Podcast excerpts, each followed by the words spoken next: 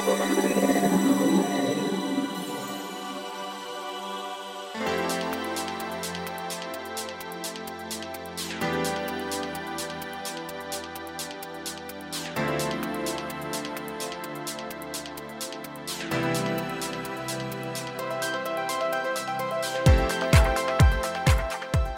んにちはゆきです。菊間が第426回の時間がやってまいりました。早川さん今週もよろしくお願いします。よろしくお願いします。さあ今日は11月15日ということで、えー、いい囲碁の日ですね。あと1ヶ月半だ。いきなり会話が噛み合ってません。そしてすいません。囲碁の日かどうかは分かります あと1ヶ月半っていうのは2人のこの感覚の違い、えー、いえ年が明けるってこと？今年が終わるってこと。ゆきさん今気づいたんですけど、うんちょっと右脳派というか天然のところもあるんですか？ほら結構頭が普段左脳でチャキチャキチャキチャキ動いてる感じするけど今の発言は完全に人間ってことね、それかあれかな普段ほらさっきもね、話したけど僕ら普段こう見えて、まあ、ゆきさんは真面目ですけどこう真面目に真面目に左脳を働かせてね仕事してる時もあるんでこの番組は僕らのリハビリみたいになってるんですかねそうですねなんか申し訳ないですねそんなの皆さんに聞いていただいてね皆さんもここずっとちゃっちゃちゃっちゃと働いてるとねなかなか疲れると思うんでというエクスキューズなんですが、はい。えー、これ良いこと良いもので使おうか迷ったんですけども、はい、ちょっと今更感があるのでですね僕が今日オープニングちょっとお話したいのは、はいえーまあ、Spotify なんかも出てきたので、えー、もう一回こういう話してもいいかなと思うんですけど定額の音楽定額制の、えー、音楽聴き放題、まあ、LINE ミュージックなんかもありますけど最近僕がですね、えー、ついにというか今更なんですが Apple Music、うん、Apple Music 知ってますか？なんとなく知ってますか？はい、iPhone 持ってる方だとこれ勝手になんかいきなり出てきて、うん、今なら3か月無料っていうのが出てきて、えー、僕ですね、えー、これもう今年2016年の初め去年かな？なんかそれが導入された時に、えー、使ったんですけども最初。あこれこんな月980円使って使うことないなと思ってやめたんですが、はい、何を思ったかですね、えー、このな9月ぐらいからですねふとえー、Apple Music を、えー、見たらですねあれ？と思って、うん、何が変わったわけじゃないんですけども実はそこから、えー、今お金を払ってずっと聴き続けています。で、えー、何がいいのかなと思った時にこれ僕の個人的な意見ですけどもやっぱり洋楽ん？じゃ邦楽とかは結構ほら著作権の問題だったりで聞き放題になってるもんって結構少ないと思うんだけど。やっぱり洋楽だったり僕が好きなチルアウトだったりあとなんだろうなこうほら、うん、歌が入っていない癒しの音楽とか、はい、そういうものは非常に充実しててですね特に僕が聴く、えー、瞑想系だったりそのチルアウトの音楽はいやなぜ気づいたかというとそもそもそのアルバムを一枚一枚買ってた時に Apple Music だとそれが無料みたいになっていてあれ？と思ってこれ毎月23枚買っててこれ毎月6000円ぐらい使ってるんだったら待てよと。うん、ということで、えー、それを始めたら、えー、何十枚も当然全部無料です。もちろんね有料のものもあるんだけど僕には、えーと、必要十分でですねそれを使っています。で正直 Apple Music の仕組みがいまいちよく分かってなかったんだけど、結局ね自分で気に入ったアルバムだったり楽曲が Apple Music にあるとそれを、えーと、自分の iPhone に、えー、チェックしておくとクラウド上にそのアルバムが置かれるんだけどあ大丈夫ついてこれてる、うん、今までその仕組みはよく分かんなかったんだけどそれをダウンロードできるのよ自分の iPhone に。自分のものになったわけじゃないんだけど。そうするとネットつながってなくてもいつでもどこでもそのアルバムが聴けてで容量がいっぱいになったと思ったらそれをまたクラウドに戻して本体から外せばいいだけなので、えー、とても使えるなと思いつつ、えー、あと個人的にはそのラジオがあっていろんなジャンル例えばチルアウトの、えーと、ラジオだったりいろんなジャズクラシックっていろいろあるんだけどそこでとりあえずかけっぱなしにしといてほらえー、先週の話じゃないけど俺もジャズとか詳しくないんだけどそのジャズのラジオを聴いてると気に入った曲ってあるじゃん感覚で全然有名とか、ね、そうするとそこをその曲が何かを見るとチェックを押すと,、えーと、その曲が Apple Music でも結構あってでそのアルバムごとまたプラスボタンを押すと自分の iPhone に入ったりとか。便利な世の中なんですね。そうそう。あとはね、えー、別のアプリの話になっちゃうんだけど、えー、ほら鼻歌だったりさえーカフェで流れてる曲をあれこれ良いこと言うもので言ったことあるっけ？ないよな。ないです。あのなんそのかざすと何の曲か。ええ知らないの？ー、知らない。いっぱいあるんだよそういう曲。あのアプリが。でもすごいじゃあ下手っぴだったら違う曲出てくる？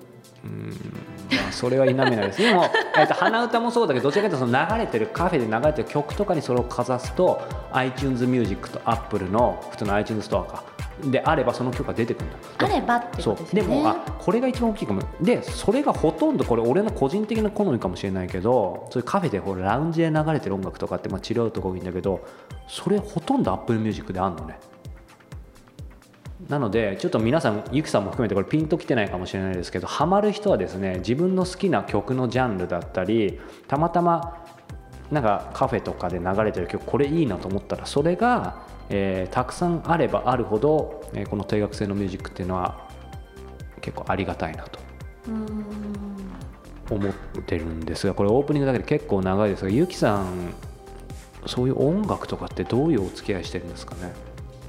私今更 w i f i が分かるようになったぐらいだから、はい ちょっとねあ何でしたっけ？音楽の話そうそう。いや普段ほら音楽ってあんまりそれこそねかあの仕事中は聴かないイメージがあったりとかしますけど普段それこそ終わったりとかここのスタジオまで来るとき何か聞かれてるとか、私も本当にヘビーローテーションです。もう例えばこの曲が一曲最近好きあの最近のってことでもなく、はい。ちょっと個人的にマイブームになったら朝から晩までずーっと聴いてます。あそっち系ですか？そっち系です。一郎系ですね。ずっと毎日カレー食えるみたいな。一郎よりもしつこいですよ。もう朝から晩までずっとカレーになっちゃいますから。あでもいいよね。それはそれで俺も同じタイプかな。本当ですか、うん。でもほら早川さんの場合結構こうあらこの曲いいなとか自分の好みだなっていうのを幅広くキャッチできるじゃないですか、うんうんうん私はでも一途。でも別に必要十分なわそけでしょ？こ拾って？え？一途ね。そこピュアですからね。必要十分なわけですよねそこで。そうなんですかね。だから今時ほらこの曲が好きな人はこういう曲も買ってますよみたいなアマゾン方式で出てくるじゃないですか。そこにちょっと手を伸ばしたりはしないんですよね。でもあれ正直怒られるかもしれない。アマゾンでもそうだしこの iTunes もそうだけどこのアーティスト好きな人これですよって来てるけど当たった試しないな。やっぱり難しいよね人の感覚ってじゃあ逆に早川さんのそういうストックが溜まっていったらあちらがオファーしてくるんですかね？早川さんきっとこういうジャンルのこのアーティストのこういうあるんだけど全然当たんないのよ。あそれがもう当たらないんですか？そうあとすでにえっ、ともう抑えてる人は出てくるけど、うん。うんだからなんか AI のね時代じゃないけど、まあ、なかなかその辺難しいよねっていう、ねえ。うん。なんかもう良いこと良いものを今日本当ははい。本当の良いこと良いものの週なんですけど、はい、なんかオープニングからそんな感じでしたね。そうですね。なので皆さんにね良いことが2つある方があいいと思いますのではいオープニングこんな感じでした。はい。では引き続き本編もお楽しみください。はい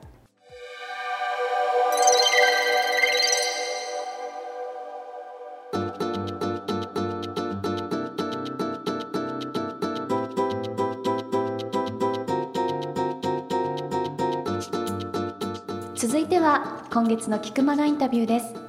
今月は？なぜかなまってましたね。はいこれこのまま 行ってみましょうか。どどうしたんですか、はい。今月は板室温泉大黒屋の第16代当主でいらっしゃいます室井俊二さんにお話を伺っておりますが折り返しの第3回が今週になります。はいえー室井さんのこの大黒屋を訪れたら、まあ、6年ぶりで泊まるのは実質初めてなんですけど、はいただやっぱりちょっと感じたのがですね本編でも言ってますけれども大黒屋自体が変わってるのもあるかもしれないんですけどなんか6年前に訪れた時とすごく、うんその宿とかそこの空気感がより自分に合ってるというか。うん、なんか、まあ、自分が変わったのかわかんないんですけどそれをすごい感じてですねあの、まあ、ちょっと気づいたのはその自分が変わるとまたいろんなこと気づくんだなっていうこと。これもうちょっと言うとですね、まあ、旅もそうなんですけどもうちょい分かりやすく言うと本。これ聞いてる方本を読書家の方多いでしょうから同じ本をね例えば5年前に読んだ本と今読むと全く感じ方が違うって結構あると思うんですよ。あうんなのでなんだろうな、まあ、僕は本の話を思い出しつつやっぱり旅も同じなんだなと逆に気づき、えーやっぱりなんだろうな。自分がその変わったりってこともありますけど誰が一緒かとかえー旅先に誰がいるかで景色ってまるで変わるなっていうのを実感しつつ、えー今改めて思い出したな。これ番組内で言ったことあるかな？以前ね以前で香港に何度も行ってるんですけども最初に香港行った時はですねあるちょっとビジネスライクな、えー目的で行ったので、はい。正直これ香港の人に怒られるかもしれませんが偽らざる僕の気持ちですね。なんかあーもうなんかせ狭いしもうなんか人多いし あーもうなんかこれで終わりでもう来ないなと正直思ってたんですがその後お仕事で素晴らしい出会いをさせていただいてからは香港最高みたいな、まあ、現金なんですけども。でもそういうものですよね。そういうのってあるよやっぱり、私は逆にそのどうしても旅行に行ったりするところとかう、新しく読む本も全部新しいものを、うん。行ったことないとこっていう感覚で選んでたんですけど、今おっしゃったみたいに逆に前に行ったところにもう一度あえて行ってみるっていうのもいいんですよね。んいいだからねこの意味軸も大黒屋自体がリピートはい。率もう8割近いんだけども、わそこに来る人たちっていうのはそういうものも楽しんでるのかもしれないしあとね実際温泉入った時にー、うん。えーご年配の方とお話をしたんだけどもその人も言ってたのはやっぱりねそこの大黒屋に来るともうねとにかく何も考えなくていい。疲れない。だ本当の意味でその環境が癒しっていうのもあるんだけど、まあ、リピートしてるからもう疲れないよね。そこがどういう環境かって分かってるから。だからなんか変化するっていうのも大事なんだけど、えーまあ、今日の話とこう今の話とちょっと対極かもしれないけど変わらないところに行くっていうのもまたいいよね。ある意味旅ですねそれも。そうそうそうそうそう。うん。それも含めて旅なのでね旅の秋ということで、えーそんな気持ちも持ちながらこの大黒屋さん、えー板室温泉、えー室井さんのインタビュー第3回目もお楽しみくださいでもそのねお客様もそうですし、まあ、今半分って言いましたけどあとスタッフの方も含めてやっぱり何かを断行するためには、まあ、痛みが伴うわけでやっぱりスタッフがすごい総総入れ替えとまではいかないですけど変わったりお客さんも変わるっていうのはすごく時間とエネルギーっていうのはやっぱかかったんですか？ものすごくありますね、まずスタッフの方ね。スタッフの方ね私はあの切り替えるわけですから、うん。いわゆる左脳から右脳になろうとしてるわけですからですよね。左脳の場合はいわゆる頭で計算するとですね、うん。右脳の場合は直感力ですよね、とかそれからある面では自分の好みみたいなうん。というですね、はい。そうすると働いてる人いますね、うん。そうすると左脳人間みたいな人たち多いですよ。はい。働いてる人と。そうですね。ね。右脳人間少ないですよね、うん。そうすると私と共感する人たちが来てもらえばいいわけですよ、うん。ね、そうすると私はリーダーですよね社長だから、うんそしてリーダーの条件とは何であるかっていうふうに考えてみたの、うん。ね、それ戦国時代のことでよくリーダーの話するじゃないですか、はい。ね、例えば織田信長、うん。豊臣秀吉、家康。三人ね。3人ね、はい。するとそれをウグイスなんかで言ってるじゃないですか、うん。ホトトギスの話ね、えー泣かざれば殺してしまえホトトギス、うん。これは信長が言ったでしょ、で秀吉は泣かざれば泣かせてみせよホトトギスって言いましたよね。家康は泣かざれば泣くのを待とうホトトギス。じゃあ私がリーダーとして言うとすれば、どういうことを走ったらいいんだろうかと思った時に、泣かざれば泣くのを探そうホトトギスですよ、泣くのを探そう。うん、泣く。ホトトギスを探せばいいんをです。よ探すってことか。そうか。そうです、泣かせてみせるわけでもないと。うん、泣かせてみせるには時間があまりにも大変だと。もちろん待つ時間もない。ない。もああなるほど。う、うん。んそういうリーダーにならなくてはならない、うん。でそのため今のスタッフはうん。どういうスタッフだろうかって考えた時に無理だって分かったんですよ。うんだって左脳的な人間だ。僕は右脳に変わろうとしてるわけですよ。ね、うん。感覚的ね、うん。あるいは好きとか嫌いとかっていう大事にしたい、感じることを大切にしたいと、そうですね。ね、そうすると違うタイプがいっぱいいるわけですよ、うん。これをねやめさせるってのは大変なことですね、うん。でも口説きに自分の持論をバンバンしゃべるわけ。うん。私はこう思います、うん。社会もこう思いますと。うん。でバンバン喋ってる間に合わないってことが分かってくると、だって空気感変えながら作品買ってくるんだから、そうするとこういうんですねもう。私に共感できなければう、ん。なるべくお互いに傷つかないように離れることがよろしいんじゃないでしょうかってスタッフに言えばいいんですよ。うん。そするとスタッフも感じますからそれは。うん。やめろと言ってんのかうん。俺たちにこれに共感しろって言ってんのかうん。っていうふうに感じればうん。私とこう違和感できますよね。そうですねうん、で違和感できた時に気持ちよくん去っていただく方法はないだろうかって考えますよね。うんでそれで入れ替えればいいですよ。うんそうするとやめていったら今度は違うタイプ、うんアート好きな人を、うんというキャッチコピーとか何かでどんどんリクルートすればいいんですよ。うんと来ますから。うんうんそれこそね以前お聞きした時ももともと美大で出たとかアーティストになりたかったからなれなかった方とかやっぱりいろんな方が来ますよね。今もそういう方今もそういう人ですよ。そうすると一応共感しようと思うじゃないですか社長と。共感できるじゃないですか、うんそこは、うん。そうですね。そうするといわゆる空気感の中では共感したっていう形ですね、うん。あと細かい点はまた別ですよ、うん。ある面で。うん。でも大枠はそうじゃないですか、うんじゃあそういう作品を置こうと思えばいいわけですよ、そういう作品。うん。うんうんうん。ね、この作品どう思いますかって聞く聞いた時に面接する時全部聞くわけ。なるほど。例えばこれどう思いますかうん。とか菅さんの見せる、うん。そうするといやー私にはよく分かりませんって言った人を落とせばいいんだから、うんうん。これは題名は集中と拡散っていう題なんですが、うんあなたにとって集中に見える拡散に見えるっていうとねうん。いや拡散ですねって言った場合はそこは覚えておくわけ、うん。ね、するとあこの人間はこういう心理状態だなと、なるほど。うん、集中に見える人たちあこういう集中だなと、でも素直に何に見えるって言いますよね。う、ん。例えば人に見えるって人もいるわけですこれを。え人に見えるんですか？はい。なんです黒い枠があります。うんこの黒い枠の中に一人一人がね個性的にいるというふうに見えるんですとかね。でそういう人間を取ればいい、面白いですね。うん、うん。それからもう一つこれを渡辺豊重さんの作品も見せるわけ、はい。うん。でこれ何に見えますって言うと何に見えます？動物に見えますとか、はでこっちはって言うとね蛇ですとか。うん。これはキリンですとか、うんこっちはカニですとか、うんううんん。なるほどで違う人が来ると、はい。グーチョキパーに見えますとか 言うの。で皆さんに言うのは最後に私はこうですね。どこに載ってますかって。うん。この作品は。えどこって。ってよく見てって言ったら船ですね。ってう。ん。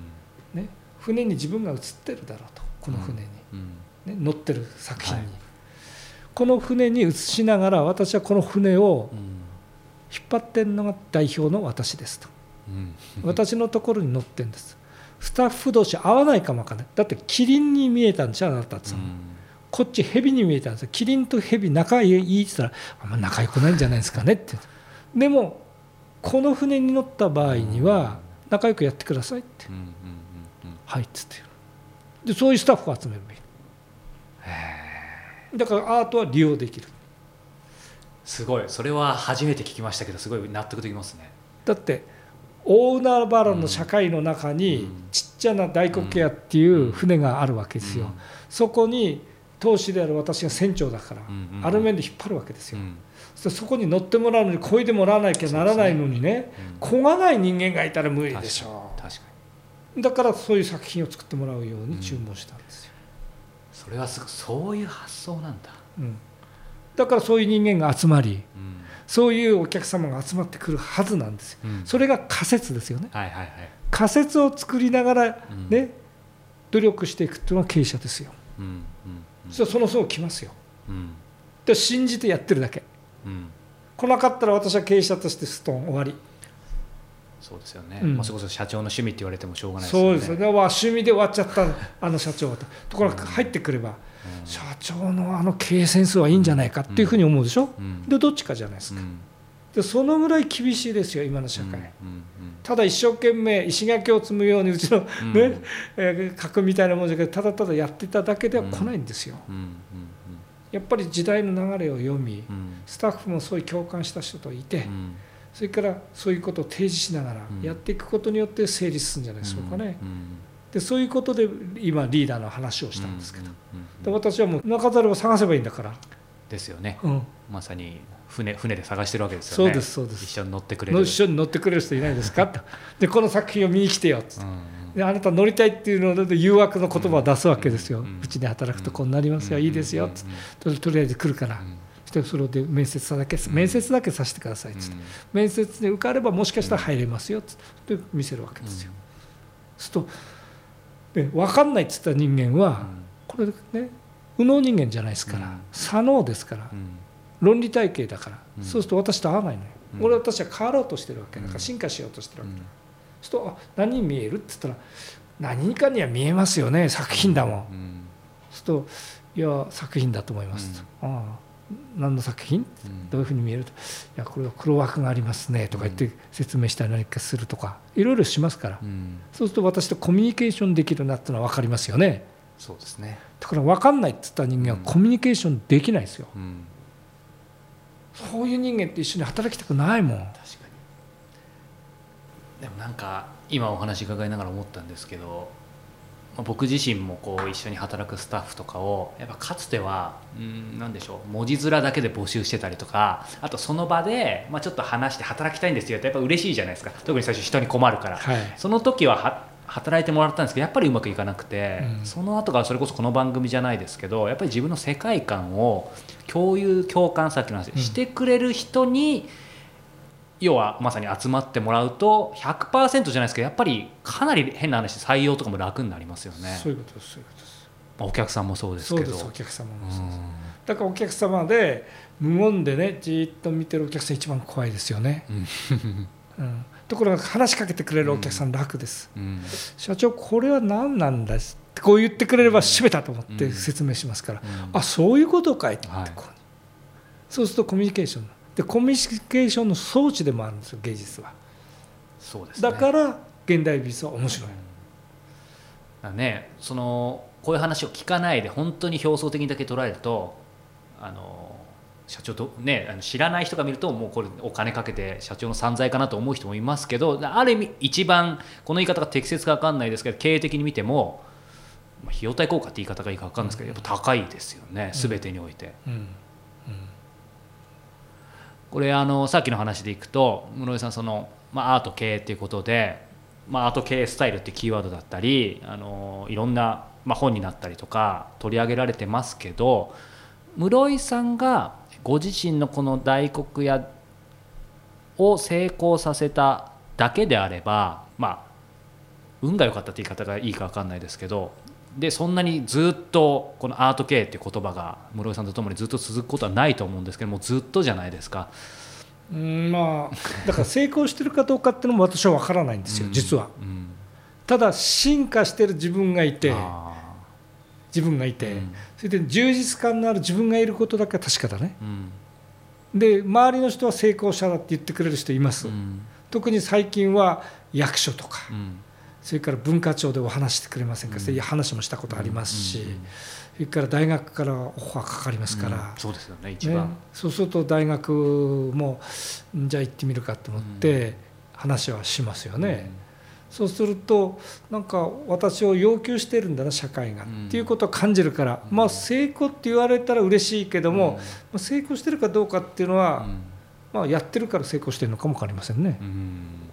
でもねそのアート経営っていうキーワードでいくとなんて言うんでしょう。室井さんご自身がそのやったことを話してるだけではないと思うんですよね。何らかの形で、まあ、本の中にしろ取材にしろ世の中で講演かもしれないですけど、他の起業家企業にとってもそのある意味先の普遍うん。うんの一番最上にあるアートを取り入れることっていうのはすごく意味があるっていうことをやっぱり伝えられ続けてると思うんですけど、うんそれをまあこのインタビューで全てを話すのは難しいと思うんですけどなぜアートがやっぱり経営にいいのか今の室井さんのご経験はもちろん分かってるんですけどもうちょっとさらに普遍的に話すと。あの触れててねお客様が触れてる人間が触れてて非常にそこのそこの中に居心地がいいように感じることだけは確かではないかなと思うんですよ。うん。っていうのは庭を作ったでしょ？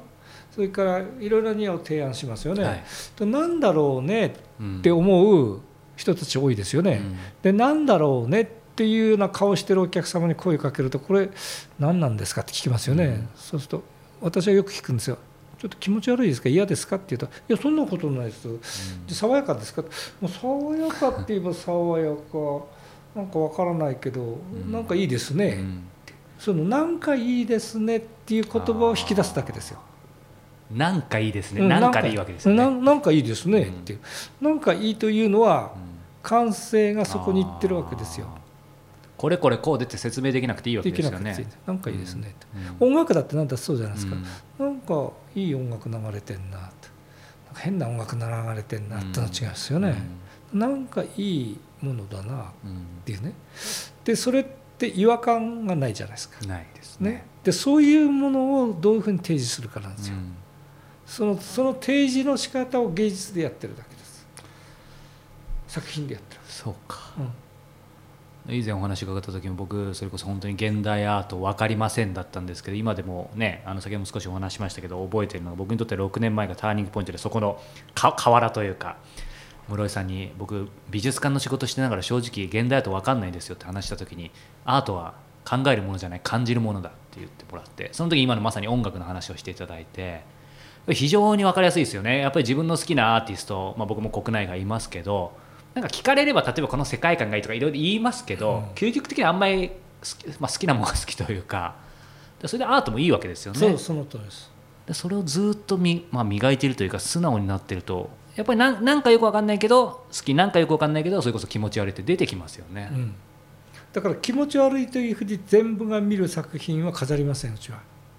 なぜかというとうん温泉に入りに来たわけですから、うん。そんなもの見せられないから、うん。そうすると温泉に入る目的で来て来てるお客様がうん。根本ですから、うん。基本ですからその人がふっと浴衣姿になってロビーに座った時、うん。あるいは庭歩った時なんかちょっと面白いねいい、うん。いいねっていうぐらいが一番いいのよ。この微妙なところ。今なんかお話伺っててちょっと新鮮だったのが当然こうねそのアートを経営に取り入れるっていう感じだとある意味なんだろうな室井さんのここまでの話聞いてると自由に感性でいいなと思ったものをもう自由に取り入れてる感じなんですけどでもやっぱり逆に言うとそういう温泉そしてここは当たり前ですけど大黒屋だっていう枠はあるわけですよね。そうですそうです。らそこの中でってことですよね。その中で。うん。その場で、うん。場でか。うん、だから私はえー普遍性っていうのを研究したみたいのは、はい。場の思想体系とか。うん。で菅さんはそういう思考体系で作品作りやってるから非常に合うんですよ私とうん話が、はい。うん。だからその合う作家とうん。やっぱりやりたいの。うんうん会社のうん。経営者だから、うん。会う人と仕事をしたい。うん。だからスタッフは会う人と。うん。で会うっていうのは何だろうかって考えた時、とりあえず思考哲学が合ってないと無理ですよ。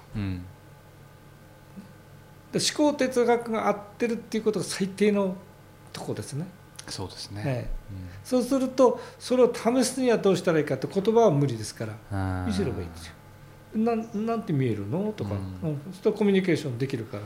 コミュニケーションできたらもうその人と会うんですよ、うん。うん。あこの人コミュニケーションカットする人と合わないな。と思ったら、うん。その人と一緒に働くと不愉快ですよ、うん。うん。うん、だから僕ものすごく気爽やかだもん。うん。気持ちは、うん。だって会う人ばっかと働いてんだもん、変なエネルギーの消費はないですよね。ないですないです、だからいつも「いやー社長いつも若いですね」って言われるの「あうん。おかげさまで」確かに変わんないですね。変わんないっていうか若くなった気が。だから村井正成っていう人と私は知り合った時は、この人83歳でこんな若い作品っていうかすごいの作れんだと、うん。でこの人の思考体系って何かって一番最初思ったのよ、うん。そしたらやっぱりすごい思考体系なのよ。うん。ああなるほどうね、んでテーマは人をテーマにして書いてます。うん。しかし人の例えば部分を書いてますからね、うん。パンタロンの姿とか、部分うん。一部を。はい。とこれは全体で座ってる人なんですけど座ってる人には見えないんですよ、うん。でもなんか爽やかに見えるっていう、うん。あこれが芸術かと、うん。しかしこれ聞かれた時に説明できないとなあと思いながら悩んでたんですよ、うんそしたらそういう作家と出会うの。うん。でそればっかりじゃ無理だと。うん。形容していくユーモアのある作家をねうん。入れたいなと思ったらそういう作家と出会うのよ。これがねよ引き寄せの論理みたいなもんなんです私にとって。うん。思ってんだもん。うん。で渡辺豊重さんのその「ピーヒャラドン」っていうのは、うん。ユーモアが上がっって、うん。それでなんか奥深い作家と出会うといいなあ、うん。いたいたって感じよそれは口に出してるんですか？いや。それとも心で思ってるだけでやっぱりそう心に思ってて、うん。えー言い言ってるかもわかんないですね、うん。そういう作家いいるといいねとかなんか言うと、いますよ、うん。渡辺豊重っていうね、うん。ユーモアをテーマにしてる作家って、うん。へえとか言って、どこで、いや、こういう作家いますよ、いつでさいつ作品展やるのかなって見に行って、うん。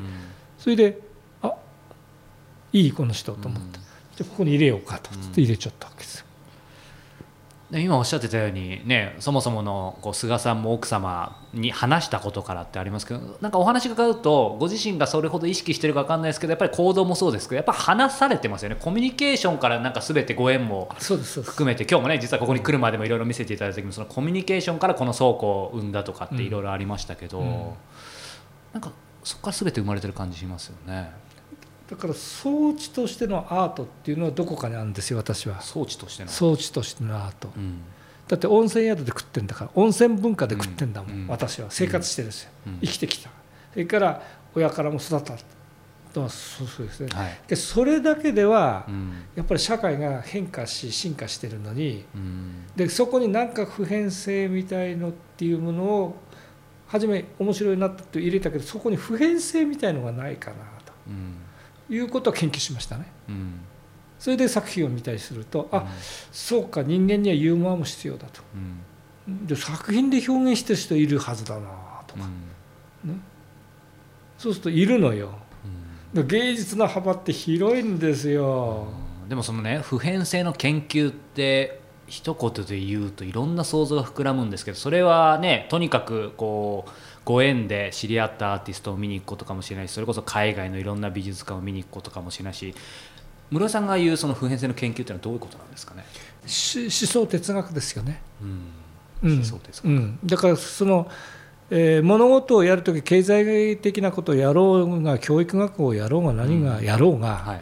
そこに流れているものは社会が変化していくわけですね、うん。あるいはうん進化していくわけですよね、その時に何かの普遍性みたいのっていうのは思想哲学じゃないですかね、うんうん。うん、そうですね。確かにそのその思想哲学を扱ってるって菅紀章が言ったから 余計よしこの人だと思ったわけよ。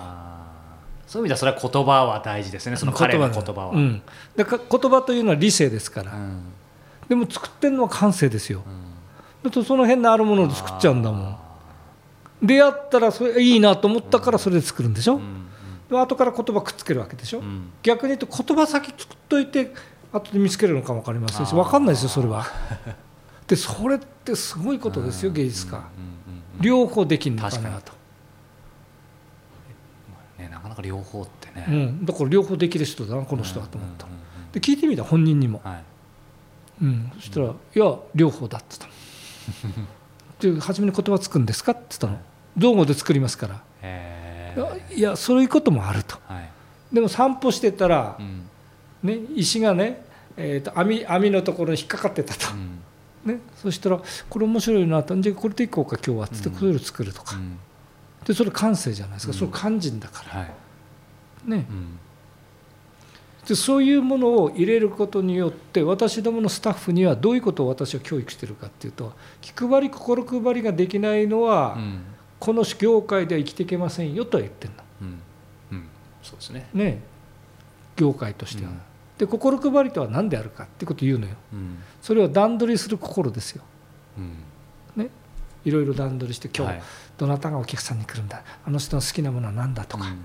嫌いなものは何だとかって食事のことを考えますよね、はい。何度も来ていてるリピーターになってもそうするとあの人は肉嫌いだぞって言ったらうん。肉にあるものを取り替えてとか、ね、えー考えてくださいって料理人に言ったり、うん。それで情報を流したりしますよね、それから初めてのお客様は普通に出しますよね、はい。で必ず聞きます初めての人にフロントで。うん。何か嫌いなものありますか、うん。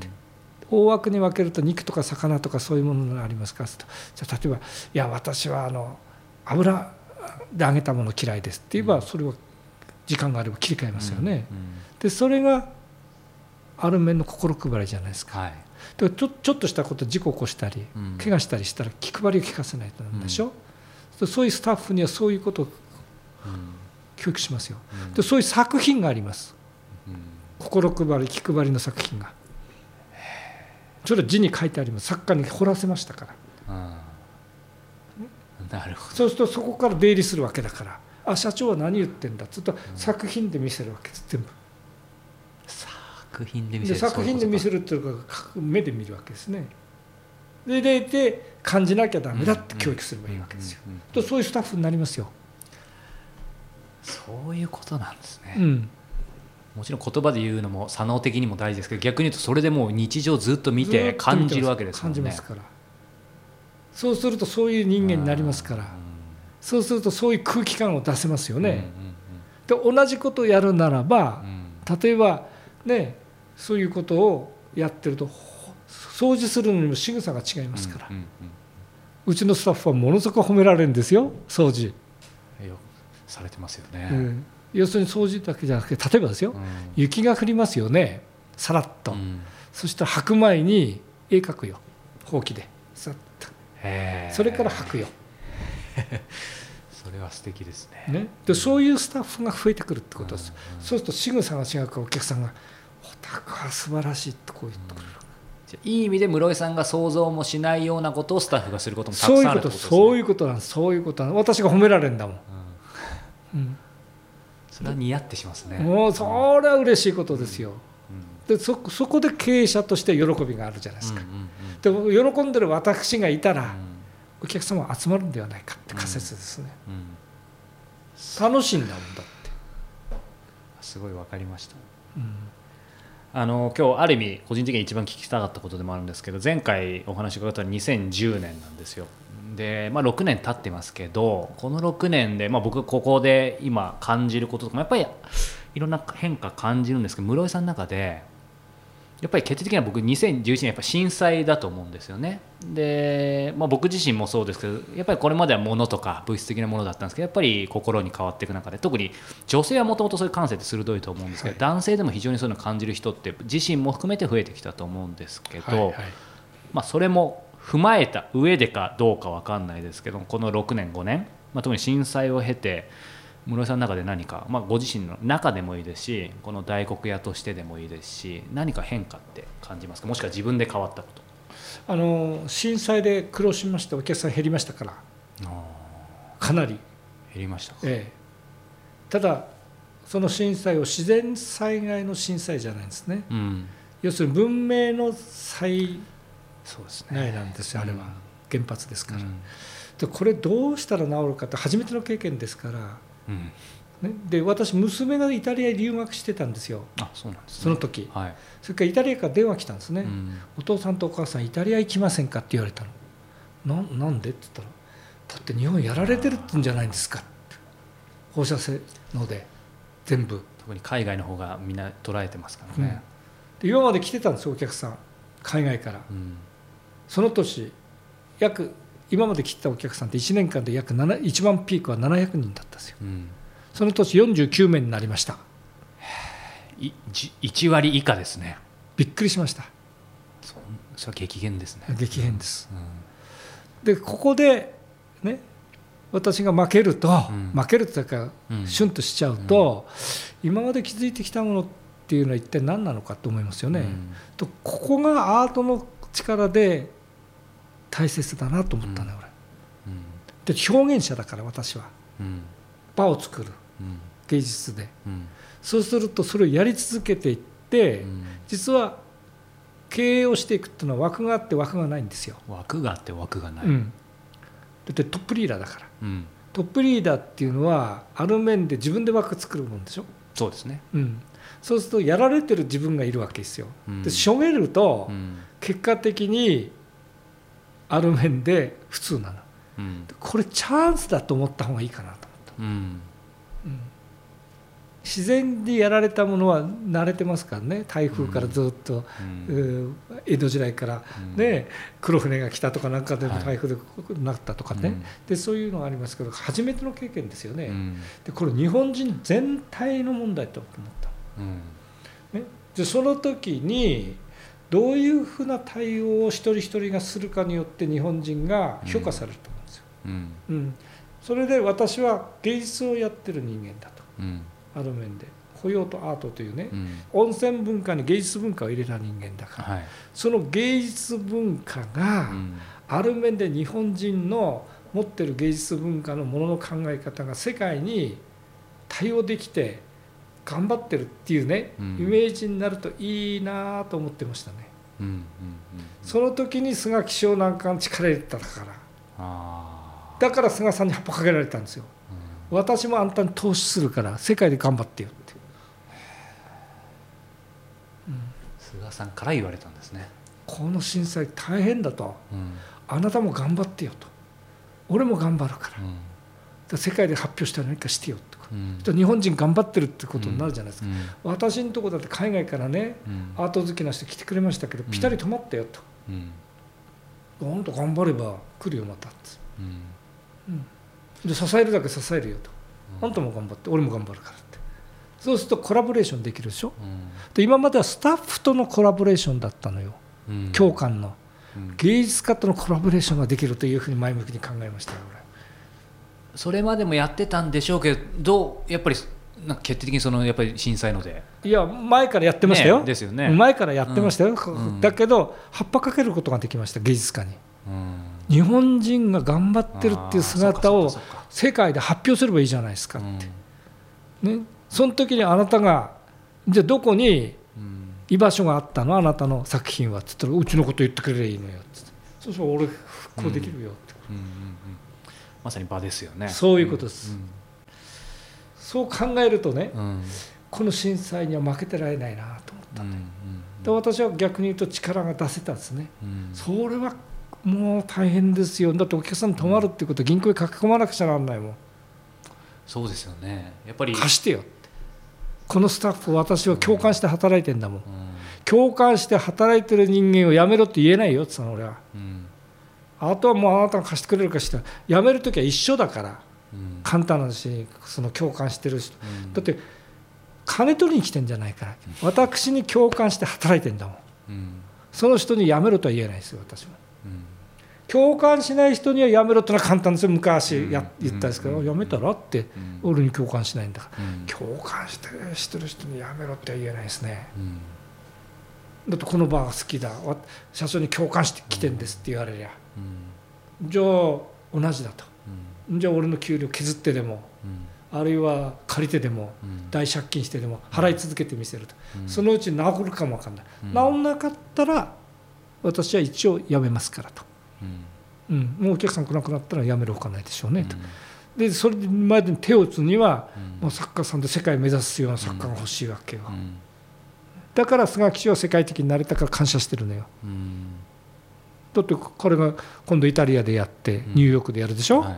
そしたら頑張ってる日本人がいるんだもん。うん。ねでつながってるじゃないですか、うん。そういう人と。そうですね。でみんなつながってるんだよ。うん。そうすると芸術というのは普遍性があるとつながってるんですようん。それが芸術文化のうん。最高潮に行ってるからみんな憧れるわけよ。うんうんで憧れてる作家が世界的なのがうちの庭作ったとかって言ったらそれはうんうんでしょうん。室井さんはその作品に投資してるんだけど人に投資してる。はい。あとそして場の大切さの話されてそれとすごくリンクしたと思うんですけどその人に投資することと場の重要性についてちょっと改めて室井さんに伺いたいんですけど聞いてる方にどういう感覚なんですかね？あの基本的にはね作品に投資してんではなくて人に投資するんですよね、うん。うん特に現代美術は。だってはい。現代美術をやってる人っていうのは創造的に生きてるわけだから。うん、で創造的に生きてるものの結果として作品だから。結果なんですよね。私にとってはね、うん。うん。だから結果を買ってくるのかうん。逆に言うと創造性の人間に投資するのか。うん。その創造性の人間に投資してるって思えばいいんだよででも今の話でいくと結果を買うっていう考え方もありにはありじゃないですか。いやありますよ。そういう人いっぱいいるもん。それむ室井さん創造性の方に投資する、えー、と人の方に投資するっていうそれはなんでなんですかね。人に来てもらいたいようなことをずっと経験して小さいうちからうん。人を呼び込むことを考えたり人人との関係性もと思ったり自分の生き様が出会いによって変わったりうん。それからやっぱり人なんだっていう捉え方かな。ですよね。その人との関係性ってとこですよね、うん、作品家ってそれでも目利きですごく目が優れてれば変なその経営的にはなんかうまくいきいける人もいそうですけどね、うん、でそういう人いますよ。ですよね実際。有名なものを飾ってどうだろうって、うん、でそれは私はねどうも本末転倒のような気がするのよ。というのは？っていうのは作品を見て買うっていうことは結果を見て買うってことですね。ああプロセスじゃないうん、でプロセスをきちっと意味深くやって結果を出すっていうことが、うん、要するに夢みたいなもんじゃないですか、うんうん、で夢を追っかけていく人間のが魅力あるじゃないですか。はい、ね、で結果だけ見たらもう出来上がったものを持ってくるってことは、うん、過去の思考体系だと思うんですよ。だって過去できてんだもん、はい、未来の思考体系じゃないじゃないですか。そうすると未来の思考体系を持つことの喜びを見せつけてればいいのよ。うん、あの人素晴らしくなるよって言うとなるんですかって言いますよね。いや僕が言うんだから間違いないんじゃないなって言うとね 結果出してれば人は評価しますよ。結果出さなければほら吹きだから。だから結果出すまでちっと我慢しながらプロセスを一生懸命やってるっていうことが基本ですよ。うん、そうすると面白くなって面白くなってくる充実感がある、だって自分がそういう自分を鍛えてる自分がいるんだもん、必ず結果出るとそれってよく考えて夢をかけてんだよね、大人の夢ですね、うん、その大人の夢を人に託してやってるわけよ。確かに室井さんの場合だとやっぱりそういうふうに何か作品の魅力アーティストの魅力でも伝えられたらなんかよくわかんないけどこの人やってくれそうだってやっぱ思っちゃいますよね。うん、だから私はいつもにはあの仮説を立てて、うん、そしてその仮説に対して努力していく自分が充実感があるんではないかと、うん、で仮説を立てるっていうことができる人間にならないと、結局愚痴を言いますよ、面白くないとか社会のせいとか、いやこういうふうにしていった。だから僕は今回の原発ね、最初に。原発によってどういうふうに仮説を自分が立てられるかってことを本当に考えましたね。で5年の間に必ずと5年間ぐらい苦しむだろうと私も。うん。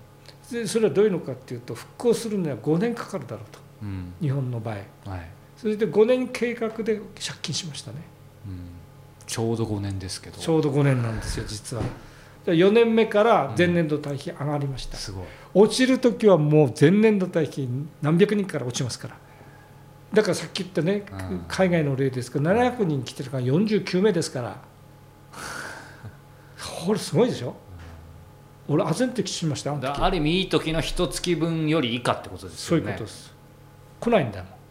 でそれは何で来ないのかなと、うん、私はそう思ってなかったの、うん、それで娘からそういう電話がかかってきたら分かった、うん、あ情報がそういうふうに流れるんだって、で瞬間的な情報という、要するにプロセスの情報はゆっくり流れるけど、瞬間的なことの災いっていうかね、文明の災いですかあれは、はい、あの災いは瞬間的に流れるから、もうそこにバッてインプットされちゃうの、だから止まっちゃうの、隣の県ですから、近いだろうと思われるから余計。そうなんですよね。福島だから実は隣なんですよね。僕はまあ土地勘ないんで、ああ確かにと隣ですね。隣の県なんですよ、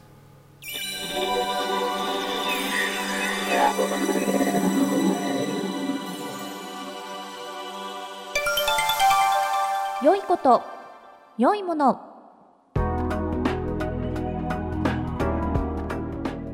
こちらが、はい、本ちゃんの良いこと良いものでございますが、はいもうすでに私のお役目を終えたのかもしれませんが、えーね、先ほどの、えー、音楽のちょっと、えー、センサー触れるか分かりませんがそんなお話から、えー、一気に生活感が漂う今日は良いこというものなんですけども、えー、軽装ドマット。軽装ドマット。いいですね。ゆきさんご存知そうですねこれは。軽装ドマットはちょっと聞いたことあります。使ってはないですけど。じゃあ少しイメージをどんなイメージ持ってますか？早川さんがどういう場所に使われてるんですか？これ。どどういう場所ってこれ家ですよね。そう。そういう意味じゃなくてどういう意味ですか？その質問の意図は。どういうとこに置いてるんですか？えだってこれはもうバスマットですよ。え？そうなの？軽装度マットって言った今。うん。軽装度バスマットです。すいません。なんだ？軽装度マットって。はい私はあのてっきりバスマットでは全くないと思ってました、はい、何を想像してたんですか？なんかガーデニングとかしてんのかなと思って。マットで？うん。珪藻土バスマットというともう用途はね一つしかないですけども、ね。えー珪藻土バスマットって聞いたことあった？バスマットは知りません。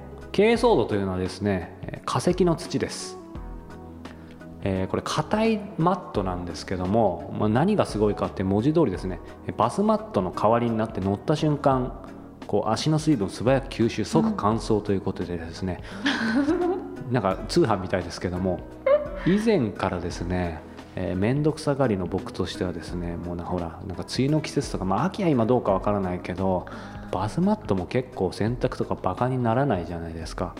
でそれこそねずっと気になってたんですね。たまにそういうね、あのーホームセンターじゃないですけどそういうものだったりネットでいろいろこう見ていた時にずっと気になっていたんですね。でただ、えーこれ値段がですねピンキーで5 6千するものから本当に2000ぐらいのものがあるんですけども、何が違うんでしょうね。うん、そして2000ぐらいのものだと逆に安いとこれ不安なんでなんかたまにレビューを見るとこれ土地で割れちゃったとかああるんだけどあとネットでいきなり買うっていうの俺もかなりネットで物買うんだけどちょっと抵抗があってである時たまたま、えー僕がですね、えー先週言った、えーオープニングで言ったドンタコスのオーガニックバージョンがある見つけたスーパーでですねスーパーというか、うん、大型店でですね売っていたんですね。お2000円ぐらいで。でこれ消耗品だと思って割れることもあるだろうと。失敗してもいいと。ただしこれ買えればもしね本当にバスマットの代わりになったらこれはすごいぞと。そして買いました。はい。はい。大当たりでしたね。これすごい。本当にもう吸って吸って吸って。で普段はちょっと、えーひ日向には干さない方がいいんだけど普通にそのお風呂場の風通しのいいところに干しておけば、まあ、基本的にすぐ吸い取るんで、えーどっか乾かす必要もないんだけどあの、まあ、さっき言った通り全てなんですけどとにかくバスマットがいりません、どれぐらいの大きさなんですか？えーと大きさいろいろあるんですけどもまあ普通に大人の、ね、人間の方が、えー踏んでも全く問題ないというかななんて言うんだろう。何センチってみんなあんまりピンとこないだろうか。ら普通の普段皆さんが使ってる大きなバスマットと同じぐらいの大きさ。重さはどれぐらい重さ軽いよ 2, 2キロぐらいだけどまあそれは普通のバスマットよりは重いけど薄いし全然持ち運びは困らない。なのでゆきさんあんまりピンときてないようですけどもねあのいや私ご笑ったのはうん。冒頭で、うん。早川さんってすごくお風呂から上がったら早く体を乾かしたがりますよね。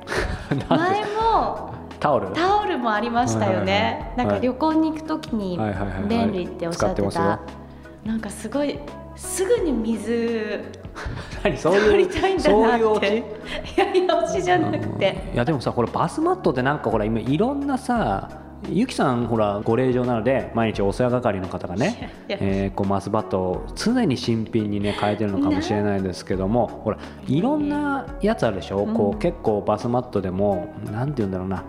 うーん結構吸着力いいって言ってるんだけど意外とそうでもないものとか僕的にはバスマットに結構ね一加言っていうんだっけこういうの。一言ありまして、ね、一加減。ゆきさん大丈夫ですか？ゆゆきさんこの言葉知らないですかね？知らなかったです。人一つ言え言葉一加減一加言。すいません勉強不足ですが、まあ、物申したいことがあったってことなんですけども、なかなか吸着力がいいもの吸水力に不満を持っていたんですけどもこれはですね素晴らしいんですなので、まあ、外れじゃないことを皆さん祈りたいんですけどでも基本的に全く問題ないと思うね。確かに半年1年だったら割れるかもしれないけどそれでも全然元は取れると思いますか？お洗濯が乾きにくいこれからのシーズンにはそうそうそう。あ冬とかもそうだよね。ね。梅雨時もほらなんか臭くなったりもするかもしれない。ね。全然匂わないのであの全国の主婦の皆さん、そうですよ、はい。まあ、一人暮らしの皆さん。ねお一人暮らしの方はい。も、、おすすめですので、珪藻土バスマットですね。はい。まあ、いろんなメーカーから出てますが珪藻土バスマットでチェックしてみていただければと思います。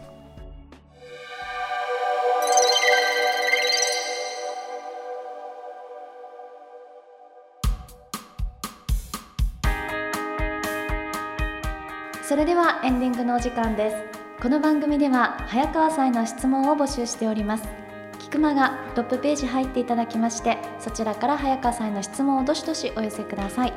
番組内で質問を採用させていただいた方には Amazon のギフト券500円分をプレゼントさせていただいております。そしてまた早川さんに直接相談したいという方には早川さんが1対1で Q&A を行うライフアップデートセッションも不定期で実施しております。詳細は傭兵早川 .com のイベントページをご覧ください。はい。さあそしてですね、えー僕が昨年から、えーお届けしている石平ブックトーク小説家と過ごす日曜日メールマガジンですけども、えーイラさんに直接、えー質問できて、えー新作が迷子を読める、えーこのメールマガジンなんですけども、えー今回も素敵な短編がまた、えー出来上がっていますのでご紹介したいと思います。短編ショートショート第30回「僕の映画監視」ということでイラさんからこんな冒頭ですね。映画館というと皆さんはどんなイメージを浮かべますか？先日六本木ヒルズにあるシネマコンプレックスで最先端の CG を駆使したアニメーションを見ていてふと不思議に思いました。その昔映画館で食べたのはこんなに美味しいキャラメルポップコーンじゃなかったな。出来たて熱々ではなく袋に入った冷めた塩味のポップコーンだった。その時僕が今まで映画を夢中で見てきた映画館を書いておこうと思ったのです。モノクロームの映画でもゆっくり楽しむようにお楽しお読みくださいいいねいいですねこの冒頭だけでいいよな。ゆきちゃんちなみにこう、まあ、今も若いですが若かりし日というか、まあ、幼き日というか、はい。まあ、学生時代でもいいんですけどんの映画館っていうと何を思い浮かべますか？あのー映画が始まる前に撮影は禁止しっていうのが出るじゃないですか、最最近でしょでも。いやそれがうん。今すごくなんかポップにアニメーションみたいになりますけど、うん。昔なんかもっとただあー。ダメですみたいな禁止事項っていうのだったね、うん。あんなとこからもエンターテインメント化したんだなって今ふと思い出した。そうだよね、うん。なんかでも面白いね。今僕の質問にゆきさん答えてないんですけども。なんだっけ？いや映画館。若かりし日の映画館はどうだったか？あまあでもそうか。若かりしと違うなってことそうんなですね。そうそう。なのでただ面白いのがあのこの小説からちょっと外れるんだけど映画館映画っていうだけで今のねどどういう思い出がありますか？何を感じてますか？って質問するとやっぱねみんな全然違うんだよね。例えばほら人によって初めて女の子とデートに行ったとかさ。あそういうのが欲しかった？あああの いやどういう答えでもいいんだけどいや俺も今振り返ると何ですか？いやなんか幼き日じゃないんだけど最近だと以前も番組で言ったかもしれないけどめっきりショートショートのその短編の見れうん。る映画館、このスタジオにありますけど行ってたりとか映画館っていうとやっぱり映画の中身も大事だけど前も言ったけど映画館の雰囲気そのものが好きで。川さんおっしゃってましたよね、うん。ただね面白いのがゆきさんもイギリスにね行かれたことあると思うんであのご存知か分かんないですけど、うん。映画館映画で一番驚いたのはですね、えーイギリスって、まあ、ロンドンだけかもしれないけど映画って値段が違うんだね。同じ映画でも。知ってた？映画の本の値段がほら海外ヨーロッパとか結構自由に値付けできるのと一緒で普通に映画がまあ定価はあるのかもしれないけどあるところ行くと本当にな何曜日とかはさ、まあ、今も日本でもな映画の日みたいなのあるけど、はい。そういうのとはちょっと違ってて普通になんかこの映画館で行くと700円引きとかさ結構違うんだよね。まあ、ゆきさんか結構前だったかも。あんま行かなかった映画館。勉強してたからね。寮に住んでたのでね土日しか行けなかったんですよ。あそうなんだ。そう。でなんかちょっと映画に行くって今は本当にねいつでも行けますけどちょっと大人になる感じじゃなかったですか？中学高校とかって。そうね。ねなのでまあそんなことを思いつつ今思思い出してるのはそのロンドンで映画館行った時に平日だったこともあるんだけど昼間行ったらですね貸し切りでですね そしてじ当然字幕も全部ないんですが、ええ。僕の英語力英語力は大したことないんですが、ええ。えー英語わかんなくても映画って全部わかるんだなということがあ分かってなんか嬉しいと同時にあちゃんともうちょっと言葉を覚えなきゃなっていう記憶も思い出しつつだ本当の貸し切りだよ初めてだな日本でも海外でも、ー本当ですよね。おそんなことなかなかないですよ、うん、それラッキーだったんだろうね。ちょっと逆に不安になったけどこれ これいいの？みたいな。そうそうそうそう。まあそんな感じで映画映画館っていうくくりだけでこれねもう本当十人十色というか。なんかこう今いろいろと映画で思い出されてきました。あんなことやこんなこと。あ本当ですか？それはちょっと心にしまっておきます。はいまた機会があれば、えー ゆきさんの甘く切ないビイターなラさんに書いてもらおう。じゃあそれは伝えておきますが、はい、甘く切ないそんなね、ゆきさんの秋の思い出もまた機会があれば伺いたいと思います、皆さんもぜひ映画鑑賞でも行かれてみてください。また来週です。さようなら